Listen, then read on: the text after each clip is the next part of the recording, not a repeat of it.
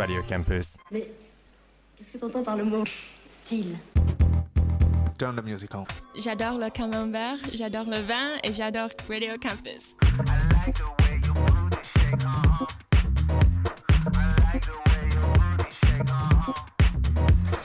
Voilà les petits salopards. Radio Campus 88.3 en FM.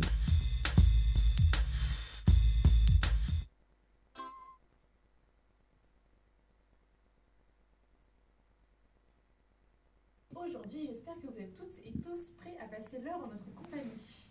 J'ai autour de cette table, comme tous les jeudis, mes meilleurs chroniqueurs, sauf Antoine qui ne sera pas parmi nous euh, exceptionnellement. On pense à lui et on espère qu'il reviendra très vite avec ses magnifiques chroniques.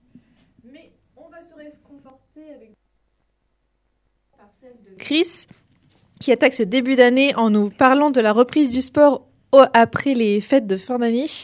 Ludo, lui, nous fera le plaisir de parler d'histoire en vous faisant découvrir ou redécouvrir l'histoire d'Israël et de sa fondation depuis 1948. De mon côté, je vous parlerai du dernier remaniement du gouvernement d'Emmanuel Macron qui s'est opéré la semaine dernière. Et enfin, pour continuer l'émission, on retrouvera Nico pour un peu plus de légèreté avec un jeu concocté spécialement par lui pour faire agrandir votre discographie. Et enfin, pour clôturer, il sera temps à la fin de cette émission de vous faire partager les recommandations de la semaine par nous tous. Vous avez entendu, de nouveaux sujets seront mis sur la table. Soyez attentifs parce que ça va débuter sans plus attendre. Et, euh, et ça commence avec ma chronique. Et euh, pour commencer euh, cette chronique, je vous souhaite en premier temps une belle année 2017 à vous toutes et tous. Mais Luna, nous sommes en 2024. 2017, c'était il y a 7 ans déjà. Ah, 2024 Vraiment? Oh pardon, je croyais qu'on était en 2017. En même temps, quand j'allumais ma télé et que j'écoutais les chaînes d'information en continu, on ne faisait parler que d'un soi-disant jeune et bel homme politique qui ne serait apparemment ni de gauche ni de droite. Ah oui, c'est Gabriel Attal dont, dont il parle. L'ancien ministre de l'Éducation euh, nationale est devenu Premier ministre depuis le remaniement euh, de la semaine dernière. En même temps, c'est compliqué d'y voir clair. On, on a l'impression de revoir un remake de la première élection d'Emmanuel Macron. D'ailleurs, euh, Gabriel Attal, il reçoit les mêmes éloges que l'ancien président quand il n'était encore que candidat à l'élection présidentielle pour 2017. Le plus jeune Premier ministre de la Ve République a reçu un traitement médiatique très favorable. Une volonté d'Emmanuel Macron de faire oublier la séquence sur la loi immigration qui a conduit à des divergences au sein même de son parti. Donc je peux citer certains médias qui titraient euh, Gabriel de bon élève pour l'Obs, d'un enfant prodige de la Macronie pour Paris Match. Il a même été comparé à l'ange Gabriel dans la Bible par un chroniqueur sur le plateau de CNews. J'ai une pensée pour, euh, pour Elisabeth Borne, qui en passant a été évacuée rapidement de manière assez rude suite à ce remaniement. Euh, elle qui incarnait cette volonté de renaissance de, euh, de féminiser un poste qui n'a connu qu'une seule fois une première ministre, on se le rappelle, c'était Édith Cresson. Là, avec Attal, c'est la même chose. Déjà, il est jeune, mais, mais il est aussi ouvertement gay, ce qui laisse malheureusement place à beaucoup de remarques homophobes, mais peut euh, le rendre un peu plus euh, populaire pour la gauche et les jeunes, alors qu'en soi, Gabriel, Attal n'a pas l'air d'avoir l'ambition de faire évoluer le cas des LGBT dans la société française. Attal, donc est représenté comme un entre-deux, ce ni de gauche ni de droite, comme on l'indique. Pourtant, il est dans le parti d'Emmanuel Macron depuis déjà 2016 et que le gouvernement n'a pas prouvé depuis déjà un quinquennat et demi d'être de gauche. Bon, assez parlé euh, d'Attal, parlons des autres ministères. Eh bien, je vais te le dire, Chris, à l'économie, donc Bruno Le Maire, à la justice, Éric Dupont-Moretti, à l'intérieur, Gérald Damanin. Ces trois hommes survivent toujours au gouvernement de Macron, ces ministères donc régaliens qui sont toujours occupés par des hommes. Alors certes, il y a moins de femmes en tant que ministre, mais au fond, cette femme, mais au fond, mettre une femme, pardon, pour qu'elle fasse des casseroles, cela ne change pas vraiment le problème. Euh, L'exemple le plus probant est celui de la nouvelle ministre Oudia Castera, à la fois ministre de l'éduc- de l'Éducation, de la Jeunesse et des Sports. Elle est déjà vivement critiquée pour avoir mis ses fils à Stanislas, une école privée réputée à Paris, alors qu'elle a la charge de s'occuper des écoles publiques. Un comble, oui. Et pourtant, ce n'est pas le dernier dans ce nouveau gouvernement qui nous a réservé plein de surprises, notamment la nomination de Rachida Dati à la culture, Alors qu'elle répétait sans cesse son attachement à son parti, les Républicains, et critiquait vivement ses congénères qui partaient à rejoindre Emmanuel Macron dans le but de se trouver une place au gouvernement, Rachida Dati change elle aussi de direction en acceptant cette nomination. Une nouvelle donc qui a contrarié Eric Ciotti, secrétaire général de LR, qui a tout de suite fait retirer Rachida Dati du groupe. Enfin bref, beaucoup d'événements, mais avec des directives politiques qui au fond ne changent pas. Ce nouveau gouvernement se colore nettement à droite et laisse présager des mesures qui se tenteront elles aussi de bleu, à voir si le gouvernement d'Emmanuel Macron choisira de tendre ou non la main à l'extrême droite afin de retrouver une majorité perdue à l'Assemblée nationale depuis son deuxième mandat. Merci Luna pour ta chronique. Ce, nouveau gouvernement doit en effet euh, faire ses preuves. Hein. ça a déjà commencé euh, un petit peu rapidement avec euh, des, des débats ou en tout cas des casseroles qui sont déjà sorties dès les premières semaines. Hein. Euh, après la domination euh, de ce gouvernement. Alors, je suis certain que vous avez euh, entendu et suivi l'allocution d'Emmanuel Macron. Qu'est-ce que vous pensez hein, de ce nouveau gouvernement et, qu'est-ce que vous attendez pour la suite de ce quinquennat? Vaste question, vaste question. Pas grand-chose de spécial. Hein. Je pense que je pense pas qu'on puisse voir là un, renouveau vraiment de la part euh, du gouvernement de Macron, euh, si ce n'est euh, bien plus de, ministres de droite que ce qu'on avait avant, ce qui a pu d'ailleurs énerver la frange gauche de la Macronie. on, voit même au-delà, enfin, quelque chose qui confirme justement ce, basculement un peu plus à droite, c'est toute la rhétorique d'Emmanuel Macron, notamment dans son discours du Nouvel An, et dans la conférence de presse qu'il a pu avoir hier à l'Élysée, on a ce mot euh, du réarmement qu'on entend beaucoup. Euh, le réarmement, euh, par exemple, démographique dont il a parlé mm. dans sa conférence de presse, le réarmement des services publics, etc. Et donc, ce n'est pas un mot qui, laisse indifférent, c'est un mot qui a du sens, c'est un mot qui vient du vocabulaire militaire, et donc transparaît toute son intention de, de, revenir à des valeurs un peu plus traditionnelles, un peu plus classiques, euh, oui, quand il parle de réarmement euh, démographique. Euh, ouais, oui, en plus, mm. oui, notamment là-dessus, sur, sur la crise de, natalité qu'on a en France. Donc, il faut faire attention, je pense, à, tout ce, discours-là, y, prêter attention. Mais je pense que ça va, on va globalement rester dans la droite ligne de, ce qu'il a fait jusqu'à maintenant, peut-être un peu plus à droite. Euh, aujourd'hui. Euh, voilà. Mais t'attends rien, toi, personnellement, de, Gabriel Attal? Tu penses pas qu'il peut relancer, euh, ramener un petit coup de boost de la jeunesse dans, dans ce quinquennat? C'est possible qu'ils essayent parce qu'on a les élections européennes qui se profilent en juin, mm. qui sont dans, les sondages. On voit que la jeunesse préfère voter massivement pour Jordan Bardella. Mm. dans les, il me semble que c'est les 18-30 ans, chez les 18-30 ans. Donc peut-être qu'il y, y, a cette volonté politique, effectivement, de, de retrouver euh, euh, la jeunesse dans, euh, les, dans, les élections macronistes. Mais bon, à voir si la jeunesse change, arrive à changer, mais ça m'étonnerait un petit peu, d'autant plus que l'électorat principal de Macron, c'est les plus de 65 ans. Ouais, Donc ça, ça, semble être compliqué. On verra leur stratégie politique à l'avenir, mais c'est sûr qu'ils commencent sur les chapeaux de roue pour l'instant. Et toi, Luna?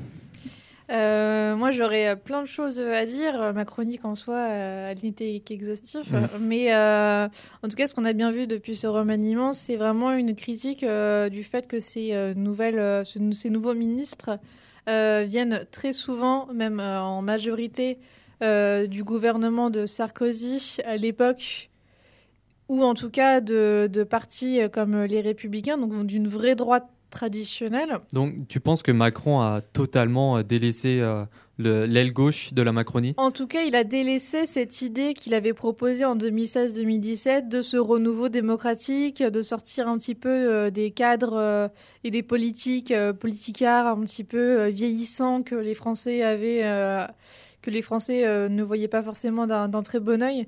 Et en fait, on, se rend compte qu'au bout du deuxième mandat, que enfin, il, refait la même recette que euh, les anciens politiques, comme pouvait faire le PS, comme pouvait faire euh, l'UMP ou LR depuis donc au final... C'est un retour en, arrière. C'est ça, on mm. dirait euh, que c'est vraiment un retournement en arrière et que les promesses, euh, enfin les c'est pas vraiment des promesses, mais en tout cas que les idées un petit peu novatrices qu'il pouvait avoir en 2017, en fait elles ont été mises un petit peu à la poubelle pour refaire mm. un peu de la politique euh, comme on connaît. Mais est-ce que euh, ça a marché?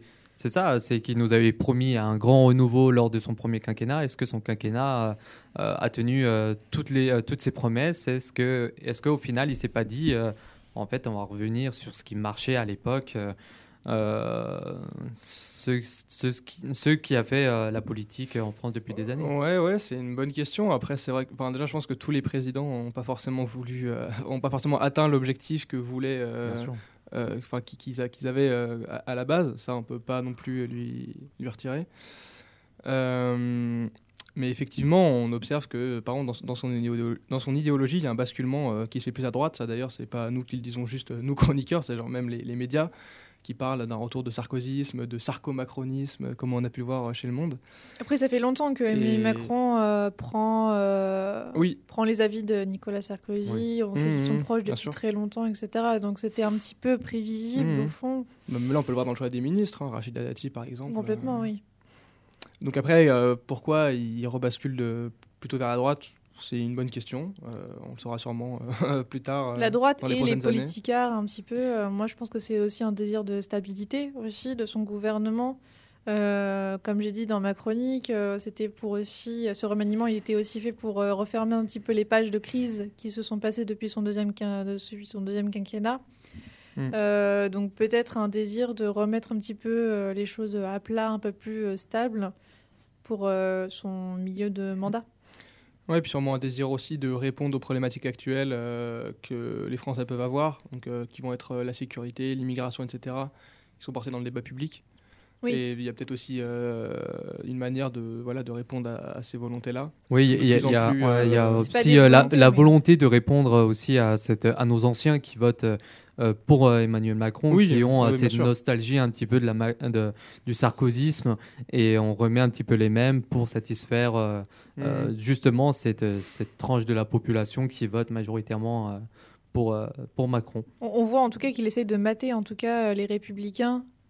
Peut-être pas l'extrême droite, mais en tout cas, c'est- clair et net que les républicains. Ah bah, les- euh, oui, oui. Il essaie Mm. clairement de Pour retrouver une une majorité, majorité, euh, ouais, ouais, qu'il avait ouais. perdue. Mais les euh, grands perdants, pour moi, sont euh, les républicains. Je pense que là, ils sont étouffés euh, entre une extrême droite qui euh, devient de plus en plus forte et euh, ce- cette Mhm. Macronie Qui qui euh, leur vole, euh, on va dire, leur tête, euh, leur tête de liste. Et c'est vrai que ça devient euh, de plus en plus problématique hein, pour, Ouais. pour les LR qui se trouvent en très Bah, de mauvaise se trouver position. une hein. tête euh, imposante à la tête de leur parti, ouais, ouais, ça va être Et puis il y a, de- l'horizon aussi 2027, hein, qui vont figure, pouvoir hein. mettre, euh, euh, trouver une tête populaire euh, ça va être qui très va compliqué réunir. ça pour va- LR de faire ça. hein. Comme ouais. le PS aussi, en fait, les deux, les Ouais. deux traditionnels n'ont pas su se relever, le- en fait. c'est le pro- Ah, enfin, oui, c'est ça. Une des Mm. caractéristiques des, des- des élections françaises, c'est que souvent on a besoin d'un espèce de, enfin pas d'homme providentiel, mais d'une figure qui représente un parti, ce qu'il n'y a pas forcément dans les autres pays, ou en tout cas où la, figure de, de, de- la représentation est moins importante que, que le parti en lui-même. Et, c'est pour ça qu'on a besoin justement de têtes euh,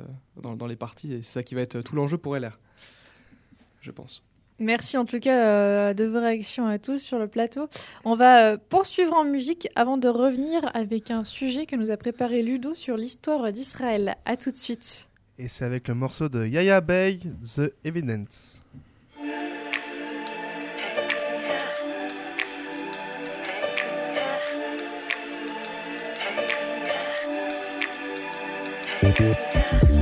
Sometimes it feels like I won't make it. Sometimes it feels like I can't go. Not step more, but there's a step more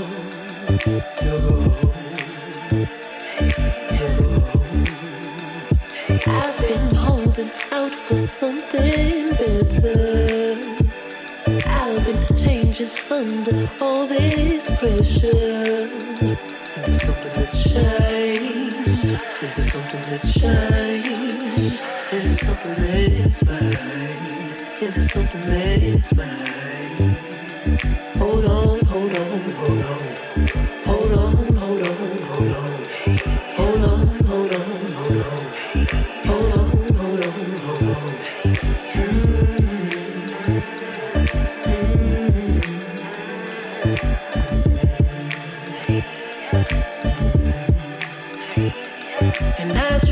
every day.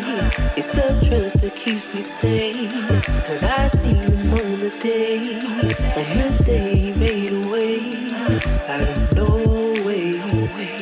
There ain't no way, my way, my way.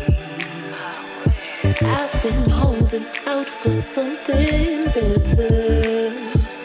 I've been changing under all this pressure.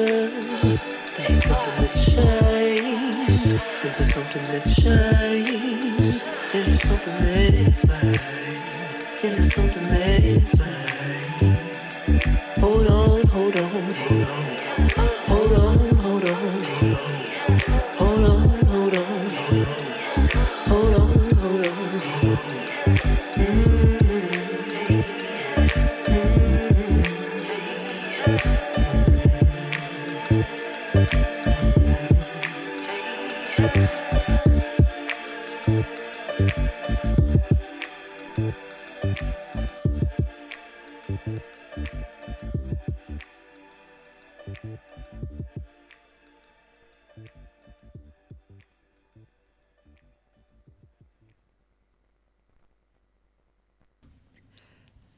retour sur l'émission Écoute ta fac, il est midi 16 et j'ai avec moi Ludo qui nous a préparé une chronique euh, histoire portée sur la création de l'État euh, d'Israël depuis 1948.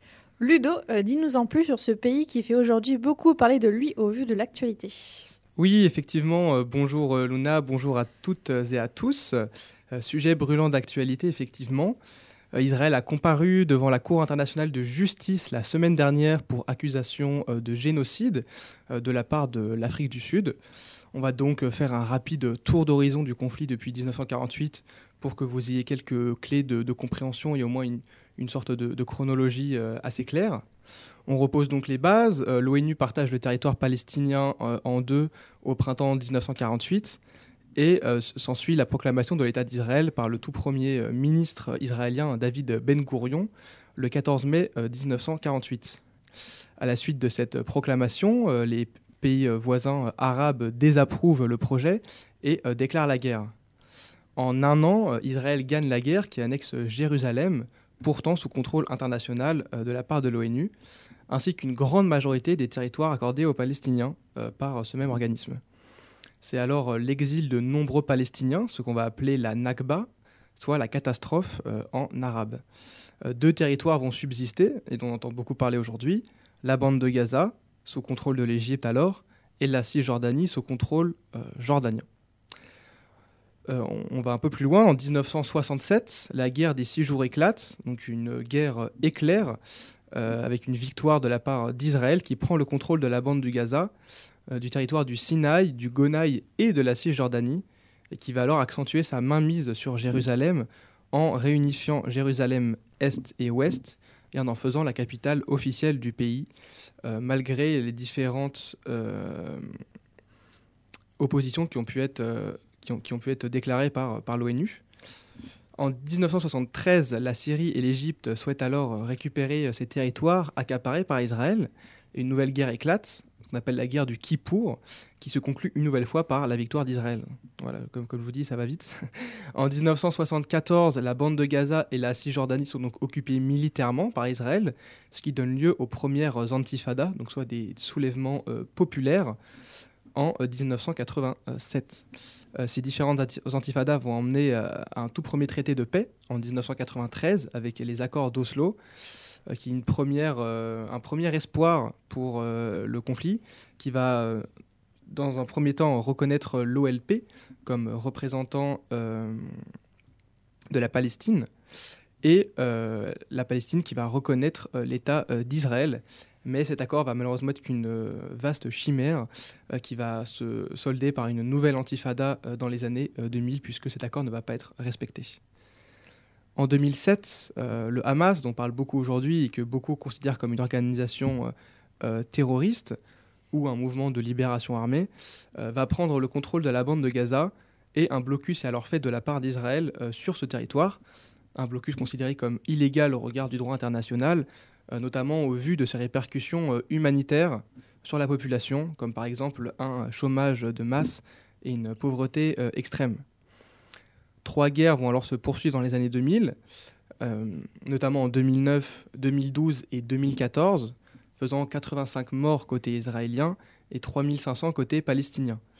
Euh, une différence qui est euh, permise grâce au système de protection anti-roquettes israélien qu'on appelle le dôme de fer. Un système qui est d'ailleurs éminemment coûteux, puisque pour chaque roquette tirée, c'est 50 000 euros qui sont déboursés par Israël pour, euh, pour empêcher euh, les dégâts. Ce qui fait que Israël va alors s'allier aux États-Unis, euh, notamment pour la construction de ce dôme et le financement, euh, ce qui explique notamment le soutien aujourd'hui euh, de, euh, des États-Unis. Euh, de plus, bien que Israël, avance le fait de, de cibler le Hamas se servant euh, de, de boucliers euh, humains, qui se servirait de boucliers humains, ce que le Hamas nie bien évidemment, certains spécialistes estiment qu'il serait de toute façon difficile de limiter les frappes israéliennes dans une zone aussi densément peuplée. Euh, les conséquences sont quasi euh, inévitablement des décès civils au sein de la zone, donc, euh, malgré des, des, ciblements qui seraient faits. Si on en reparle aujourd'hui, c'est parce que déjà en 2021, de nombreuses familles palestiniennes ont été expulsées de Jérusalem-Est, normalement rattachées à la Cisjordanie, mais donc occupées militairement. Euh, L'ONU s'est opposée à ces expulsions et les considère même comme des crimes de guerre, et ce d'ailleurs depuis euh, 1948. Euh, D'ailleurs, en 2022, le pays est condamné plus que tous les autres pays réunis, et cela continue encore en 2023. Aujourd'hui, les rapporteurs de l'ONU parlent d'ailleurs de génocide contre le peuple palestinien. Euh, bien évidemment, euh, cette guerre n'a pas commencé avec l'attaque du 7 octobre du Hamas euh, sur, ce, festival à la frontière israélienne, euh, qui a fait plus de 1139 morts et environ 4000 victimes au total. Du côté euh, palestinien, euh, le ministère de la Santé de Gaza rapporte qu'au moins 24 000 Palestiniens euh, ont été tués, et euh, faisant en tout un, total de 58 000 victimes depuis euh, début octobre. Donc euh, plus que depuis le début de la guerre euh, en Ukraine. Euh, ici, ce n'est pas à nous, bien sûr, de faire la faute originelle, mais c'est aux historiens. En attendant, la communauté internationale semble partagée, euh, mais de moins en moins divisée sur la question. On a vu par exemple la France plus ou moins rétropédaler sur son soutien conditionnel euh, depuis les proportions que prennent le conflit, et notamment depuis la mort de nombreux euh, journalistes et fonctionnaires français euh, travaillant à Gaza, sur laquelle la France a demandé des réponses à l'État israélien. L'État a d'ailleurs comparu devant la Cour internationale de justice suite à la plainte pour accusation de génocide déposée par l'Afrique du Sud. Et en comparant ainsi, Israël souhaite rappeler qu'elle s'inscrit dans l'ordre international, contrairement par exemple à la Russie, qui ne s'était pas présentée euh, à la Cour internationale de justice suite aux accusations de crimes de guerre. C'est donc une victoire idéologique importante pour Israël, qui souhaite s'ancrer dans cet ordre mondial nouveau. On verra donc ce que donne la suite de ces événements.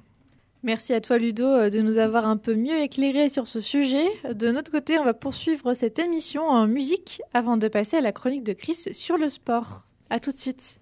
Et avec le titre de Anna Erad qui, qui se nomme 117.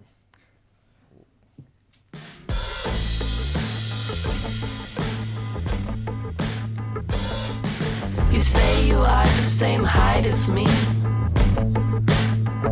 But I'm 170 and you're half a head shorter than me. So how could that be? And if you're not sure what a meter is, one meter 70 is about five foot 70. So no, you are not the same height as me. Now we both turned 33, but that doesn't change a thing. I would stay 170 until maybe I slowly start shrinking, becoming mini me. But so are you. Let's measure again when we're all instant friends before we D our ascent to heaven or hell. We'll start at the end. Let's settle in.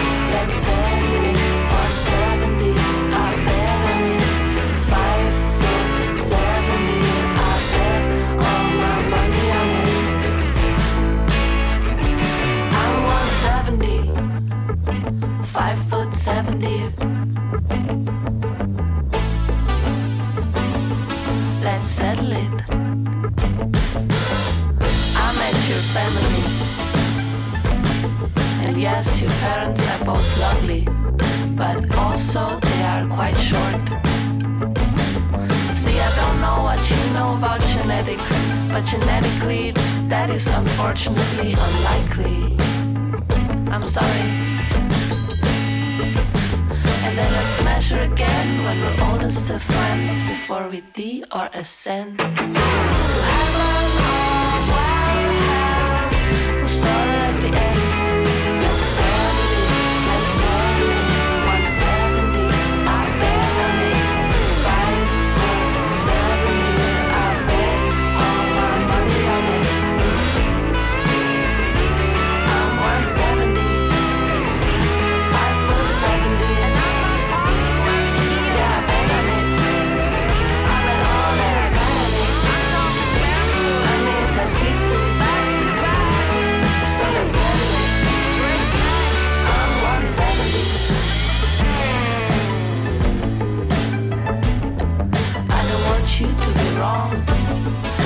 Just wanna hear you say that I am 170 and you are not.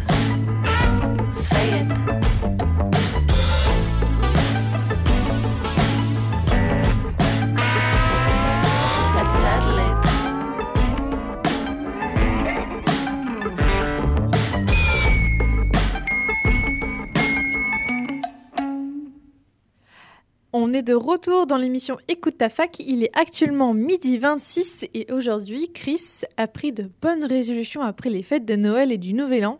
C'est de pratiquer du sport pour ses débuts de janvier et il voudrait vous faire partager sa motivation. Et oui, bonjour à toutes et à tous, hein, surtout euh, Ludo et Luna. Aujourd'hui, nous allons parler d'un sujet qui concerne beaucoup d'entre nous en ce début d'année. Je parle bien évidemment de la reprise du sport après les fêtes de, fin d'année.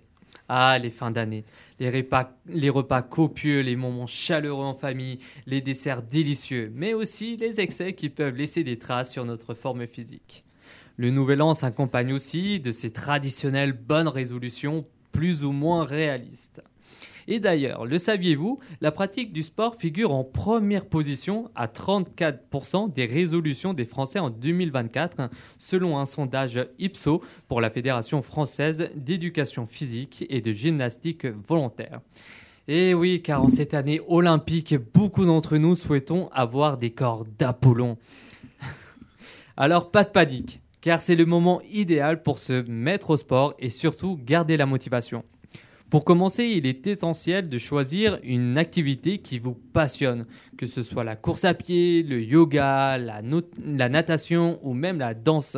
Trouvez ce qui vous fait vibrer. La motivation sera d'autant plus présente si vous prenez du plaisir à pratiquer votre sport.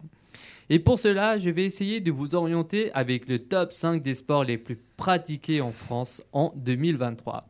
Alors, on retrouve à la cinquième place la pratique du judo, à la quatrième place le basket, en top 3 nous avons l'équitation, en top 2 le tennis, et en première position, sans aucune surprise, nous avons le football. Mais ce top ne vous liste que les sports où il y a le plus de licenciés. Mais combien d'entre nous avons des amis et des connaissances qui pratiquent le vélo, la course à pied, et qui ne seront donc pas pris en compte par ce sondage? Bon, après avoir trouvé le sport qui vous conviendra le plus, il faut se demander comment s'y prendre pour faire une reprise en douceur sans se décourager dès le premier entraînement. Tout d'abord, fixez-vous des objectifs réalistes. Inutile de viser les performances extraordinaires dès le départ. Commencez par des sessions courtes et augmentez progressivement l'intensité. Ne visez pas les performances de vos idoles. Alors, petite parenthèse, car je ne connais pas vos idoles. Alors j'ai tenté de trouver la liste des sportifs les plus aimés en France en 2023. Et j'ai trouvé un sondage, le sondage Odoxa pour nos collègues d'RTL. Alors, en troisième, en cinquième position, nous avons le perchiste Renaud Lavillenie. Euh, en quatrième, le cycliste Julien Alaphilippe.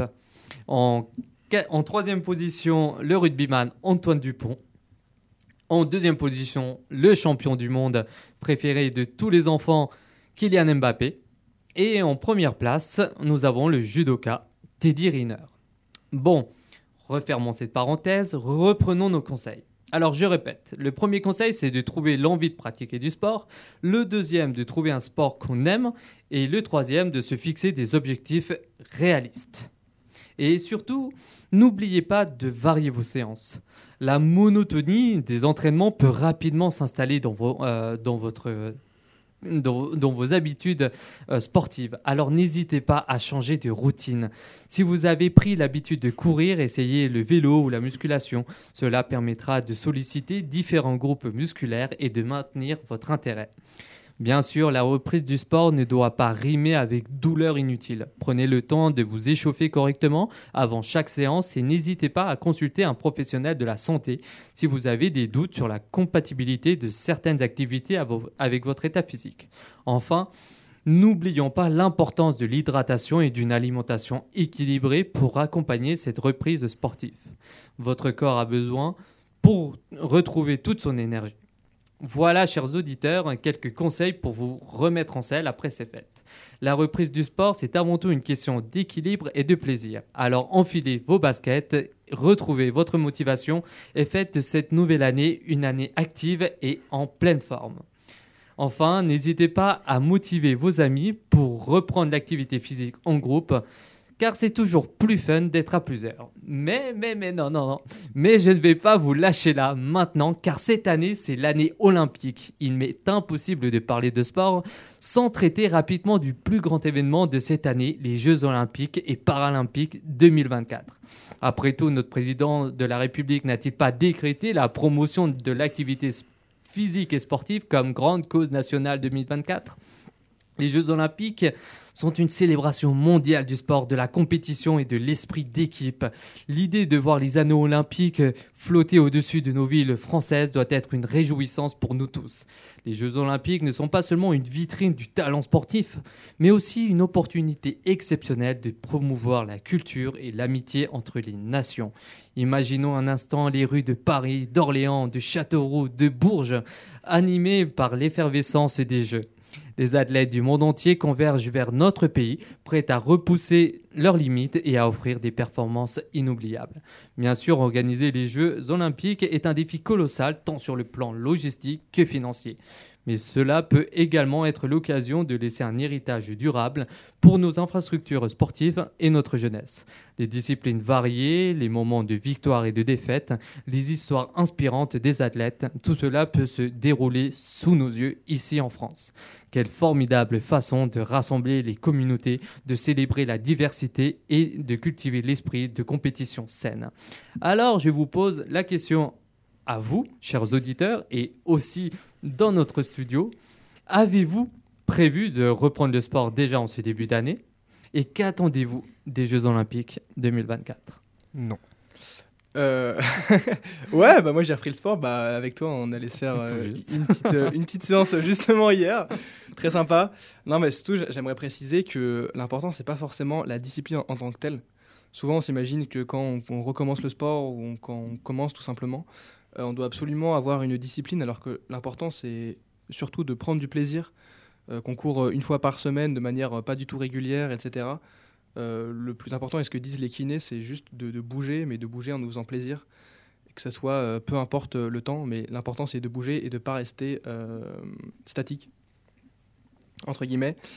Euh, donc voilà, l'important c'est prenez, euh, prenez du plaisir à, à faire du sport, ou n'en faites pas si vous voulez, bien évidemment. Bon, quand Faut même, c'est. personne. Oui, non, mais faut, pour- faut absolument forcer personne, mais c'est vrai que la pratique de, de sport ou même bouger Mhm. euh, peut améliorer notre, notre état de santé. Donc, Ah oui, il est sûr. toujours préférable de pas forcément euh, pratiquer du sport tous les jours, mais euh, déjà prendre un plaisir à le faire, euh, prendre un plaisir à aller marcher, à, à, à découvrir des lieux qu'on n'aurait pas forcément découvert à l'avance.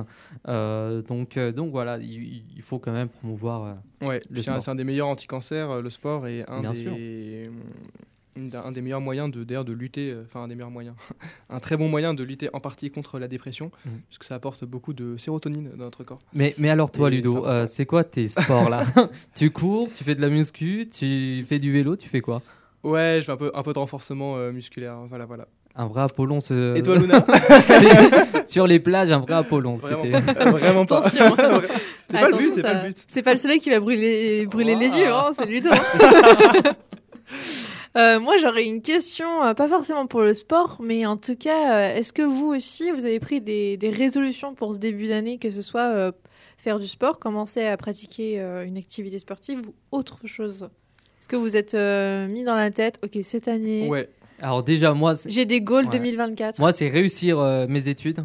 C'est- je pense que ma vie Pas aussi. mal. déjà au passage, ça pourrait être sympa.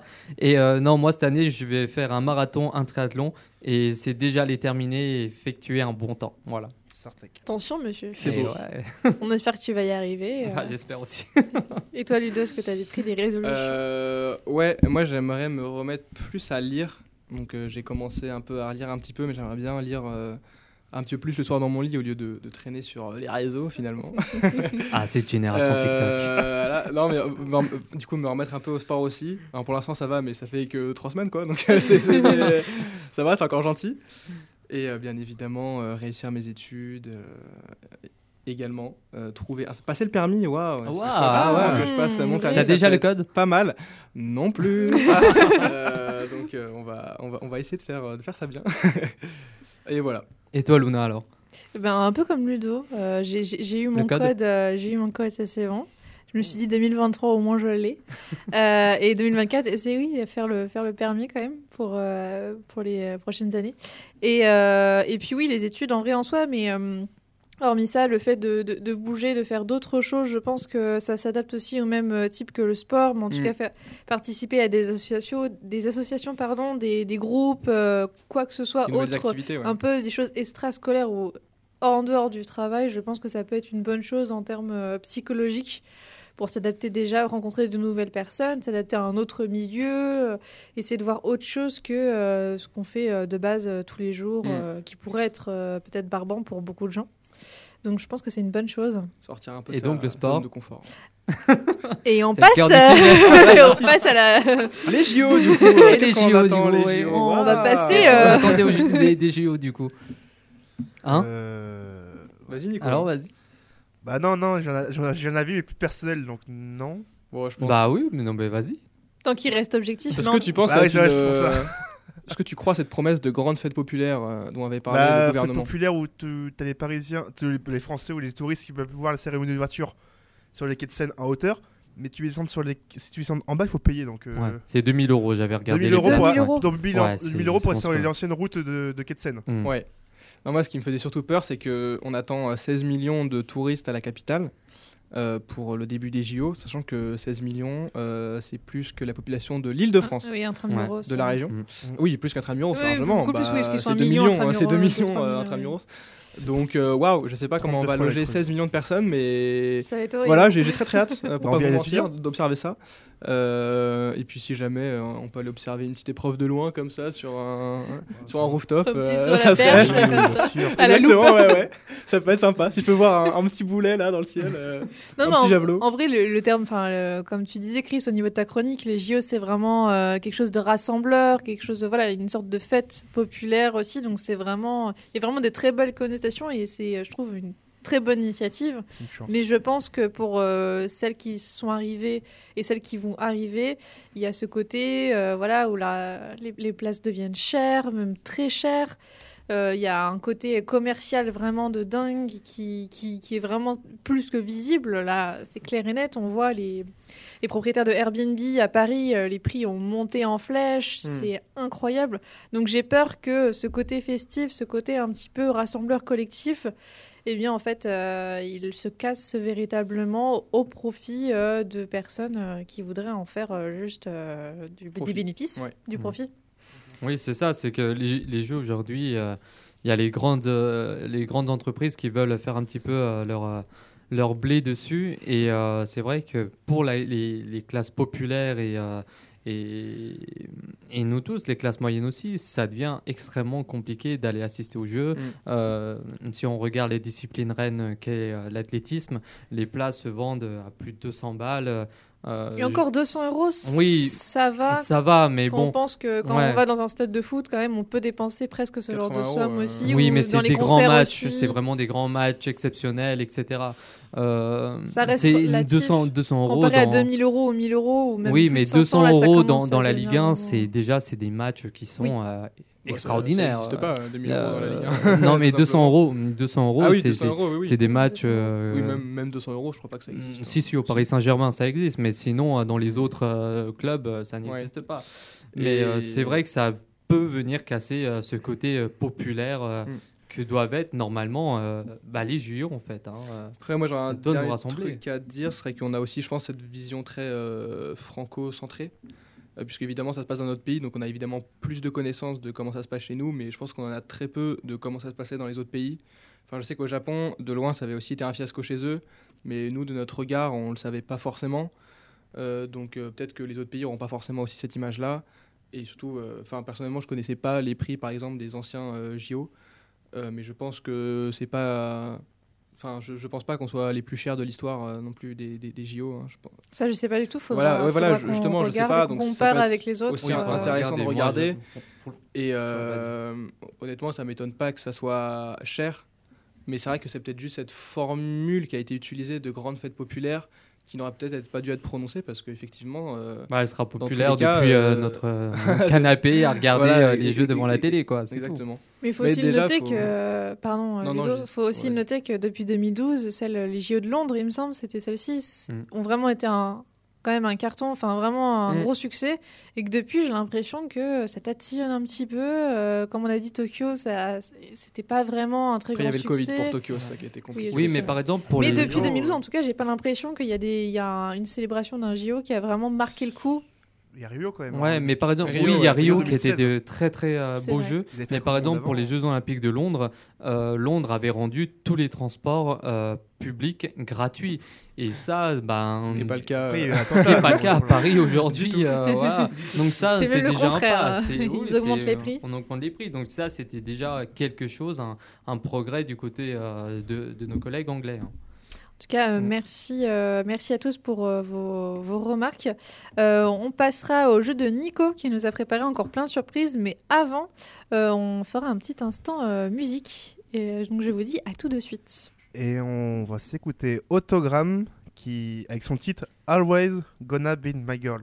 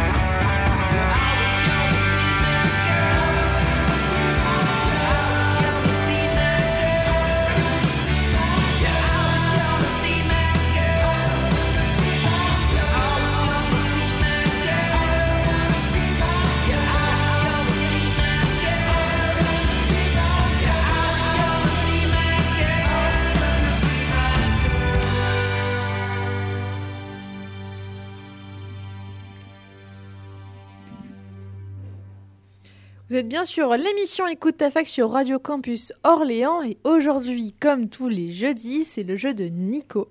Et aujourd'hui, tu nous as préparé un petit jeu rien que pour nous, n'est-ce pas? Et oui, même pas un jeu. Le- là aujourd'hui, j'ai Wow. décidé de faire une innovation pour 2024. Ouh. Je vous propose deux jeux et vous choisissez lequel vous voulez jouer. Le premier, c'est Allez, propose-nous. avant ou après Michel Drucker? Ces événements qui se passent avant ou après Michel Drucker, vous devez me dire s'ils se passent avant ou après son arrivée à la télévision. Son arrivée à la télévision. Avant, l'autre- il y avait un avant Michel Drucker. Eh oui, il y avait un Faut Ah, avoir, dis le- donc. faut avoir la date de son arrivée à la Ah bah non, justement, vous allez devoir trouver la date avec les indices. Ça- Ah ah. Et le deuxième, c'est j'ai remixé les plus grands tubes planétaires, il faut trouver les tubes. Donc tu les as remixés Non, des DJ ont remixé, je dis jeu, mais non, c'est des DJ ont remixé. les DJ ont remixé. Il faut, retrouver- il faut retrouver les, les titres. ouais, putain. faut retrouver les titres. Alors. Donc des DJ ont remixé euh, des Des- musiques et on doit Attends, ouais, deviner. c'est ça. Ok. Ok. Alors, autour de la table, qui est pour la première option Alors moi, je vous avoue que Michel Drucker, je connais pas trop. Ouais, moi non plus. Moi je, non plus. je sais, je Mais sais on pas peut se grand chose, garder. donc je préférais peut-être la deuxième. Ah ouais. J'ai un peu On peur joue la aussi la sécurité. deuxième. On joue Ouais, la David- J'ai un peu sécurité. alors. peur. David Ghetto, ça, ça me va. Ah, générique.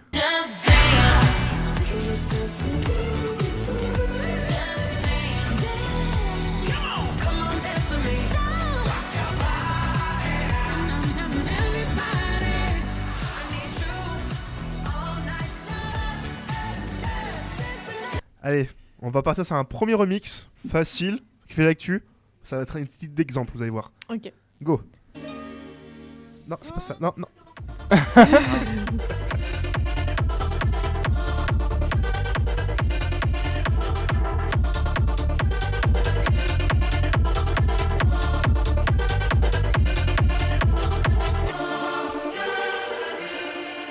Alors, qui l'a fait? À qui a fait le remix Bah non, mais non, mais qui a chanté la chanson musique originale. Ah, bah c'est les choristes. Oui, c'est les choristes. C'est les choristes. Et remixé par le, le DJ Bennett. Bennett. Je ah, un peu de pub pour lui comme ça. C'est vrai que ça. Voilà, Ouais, je- c'est le but. Je je ces pense pas qu'il a besoin de pub. Ouais. Allez, passée deuxième. partout. ouais.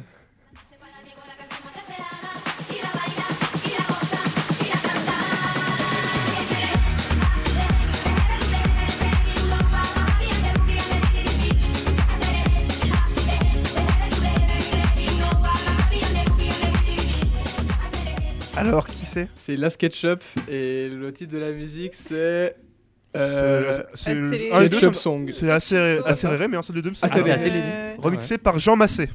Par Jean Masset Jean Massé. Oui, c'est. C'est pas un mec sur Twitch Non. Non, Jean Massier. Ah oui, c'est, Jean euh, c'est- Ah oui, waouh, Et allez. il y a Jean Massé. Il y a pas Massé aussi euh, un politique Ah si, Jean- non, Jean Messia, non. Jean Massier C'est pas la même chose du tout. Ah oui, c'est Oh, pas ça la même dérape. chose. Ouais, ouais, C'est ouais, très ouais, on compliqué, passe- Bah non, j'ai juste cité le nom, ça On ressemble. sur le prochain.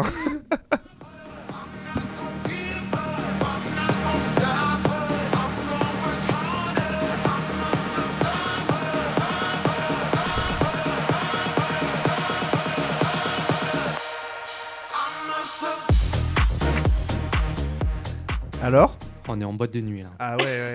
Survivor. Deux. Oh, ça, oh, ça me va, Survivor, Mais mais. il me semblait que c'était une femme qui chantait Oui. cette musique. Et là, j'ai entendu. Gaga une C'était Bi- C'était voix- Beyoncé. Ah, c'est Beyoncé. Ah, Ah, c'est Beyoncé. Mais c'est c'est perturbant parce que j'ai l'impression d'entendre un- une voix C'est ça. masculine. donc, C'est rem- euh, c'est le Oui, mais remix. là c'était. C'est pas le remix de Jacques Bach. masculine là, non? Ouais, c'est, je, je pense. ah, Donc Ok. c'était trompeur celle-ci. C'est ça. Avec Hein? Avec qui? C'est Jacques Bach, Jacques Bach, le DJ. Prochain. Ok. Là, c'est français. Barbara.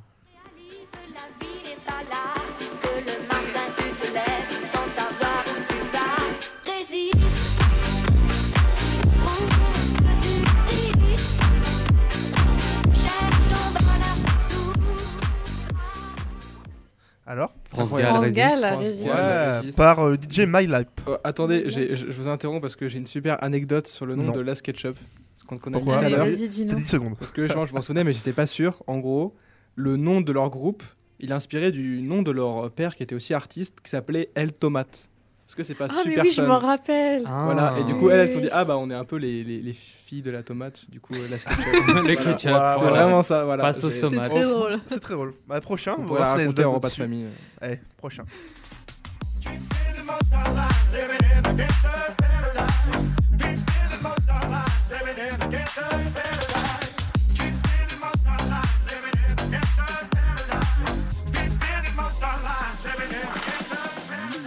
Alors, qui qui c'est?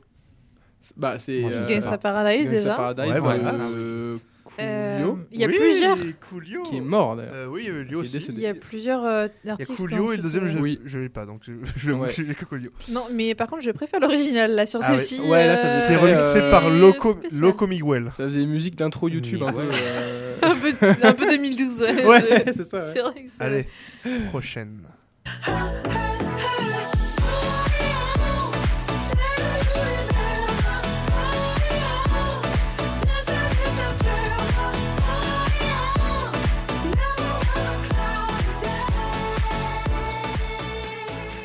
Alors, c'est les Bee Gees. non. Non, c'est pas les Bee Gees. Non, Ah non, pas non, du non. tout. C'est Earth, and Fire, non Oui. Et c'est. Ouais. Non, c'est pas September. September.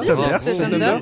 Remixé euh, par euh, Nova Van Ah là, Ludo, Elken. attention. Ah Nova, eh, comment Nova euh, Van Elken. Ok. Ah, celle-ci est stylée. Euh, Elle euh, apporte une autre touche euh, un peu plus pop. euh, Enfin, un peu plus pop. La prochaine, je sais pas si vous allez aimer la prochaine. Je pense.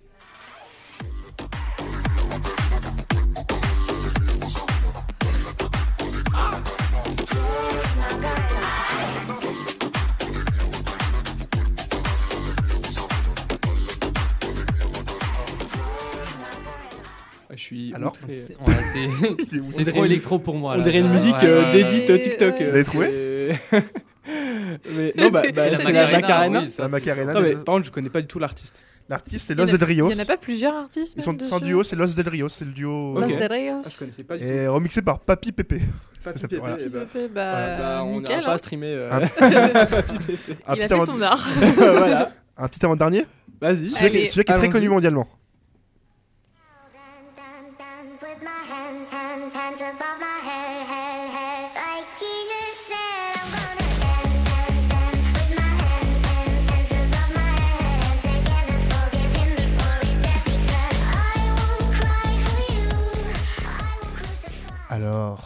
Euh, bah, ça, c'est Like Jesus Said de Lady Non. Gaga Non? Lady Gaga, oui, mais c'est pas le seul titre. Ah, c'est quoi déjà? Ah, c'est pas son. I Dance? Non. Putain, me semblait que c'est un des deux. Dance. Non, Just. il n'y a pas le mot de dance Des- dedans. C'est Bloody Mary. Ah, Bloody Mary. Ah, voilà. Remixé j'avais pas par du tout. TMW. Je sais pas comment on dit en anglais, je sais plus. J'ai un doute. Et en passant à un dernier? Allez, Allez, une petite Un dernière. petit dernier. I'm alive, with like diamonds in the sky. At first I had felt the energy of.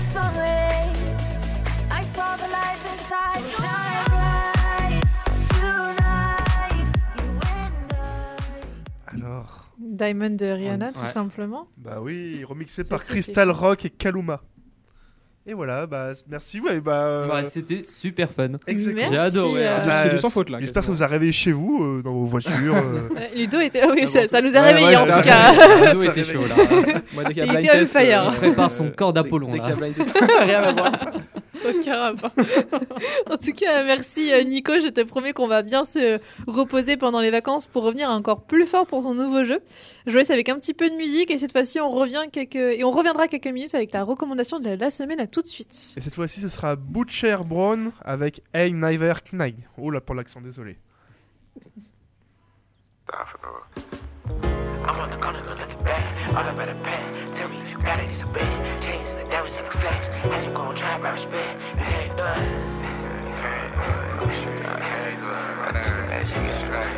to see no fish, wake up and had to lie without you. Hard to see without you, I doubt you. Had to cry, I found you swimming. Had to die around you, they can't give it. Bullets got a name like first and last. Watch your black ass, please exact Ricky, don't let him get you.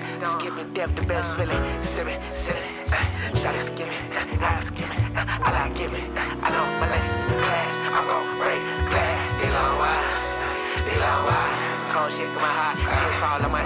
Blacks apart, to get it, get it all, try my hands at it, yes, I did, make it all make sense, little cuz on the shit, it great, dramatic, paranoid, world in his hands, I can slip, it's rolling, down, down, pass it round, run it round, hold me down, till I get ran over, you never ever know, I had to work on it, keep going, keep going, and the way I'm blowing, head said push away, can't stop, can't push away,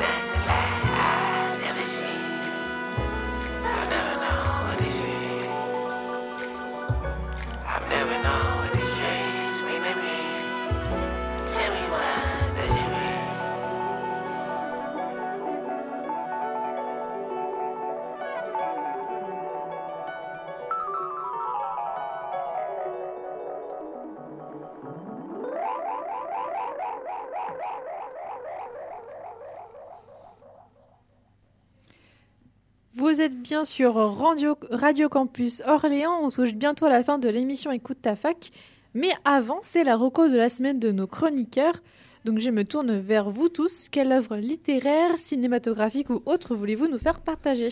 Alors, si vous voulez, moi j'ai un film Ouais, euh, avec Laure Calamy et Vincent, et Vincent Hedbaz, qui est sorti il y a, la semaine dernière, qui est un film, euh, on va pas dire d'auteur, mais un film euh, ni comique ni auteur, c'est vraiment très profond.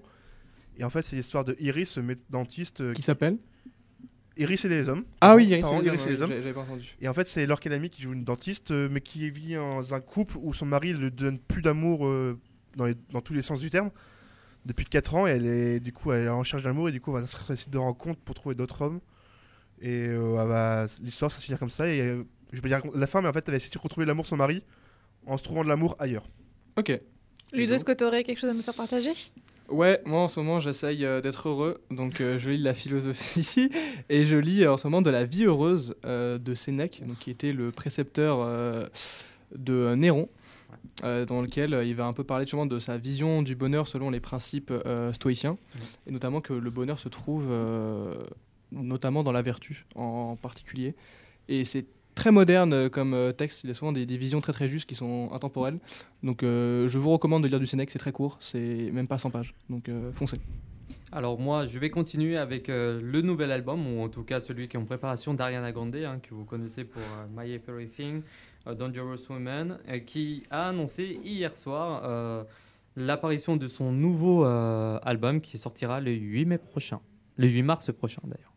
On a tous hâte de Ah oui, l'écouter. moi, j'ai hâte. Ouais, moi aussi. Déjà toi, que son dernier album qu'elle a sorti il y a quelques jours, 4-5 jours, je dirais. C'est pas un album, c'est Son son single, pardon, Son single, ouais. excusez-moi.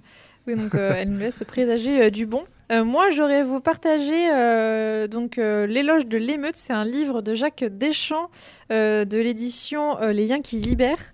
Euh, L'auteur euh, donc euh, nous parle dans ce dans cet ouvrage de la rébellion, de, de l'émeute en elle-même, du mouvement social, et euh, essaye de philosopher un petit peu là-dessus pour proposer des alternatives, pas forcément politiques, mais en tout cas des voilà, il essaie de réfléchir là-dessus sur d'où vient l'émeute, par qui, pourquoi l'émeute. Donc je vous conseille vivement, ça, on, on trouve un autre regard sur, sur les anciennes émeutes qui se sont passées, notamment avec les Gilets jaunes ou même les prochaines é- émeutes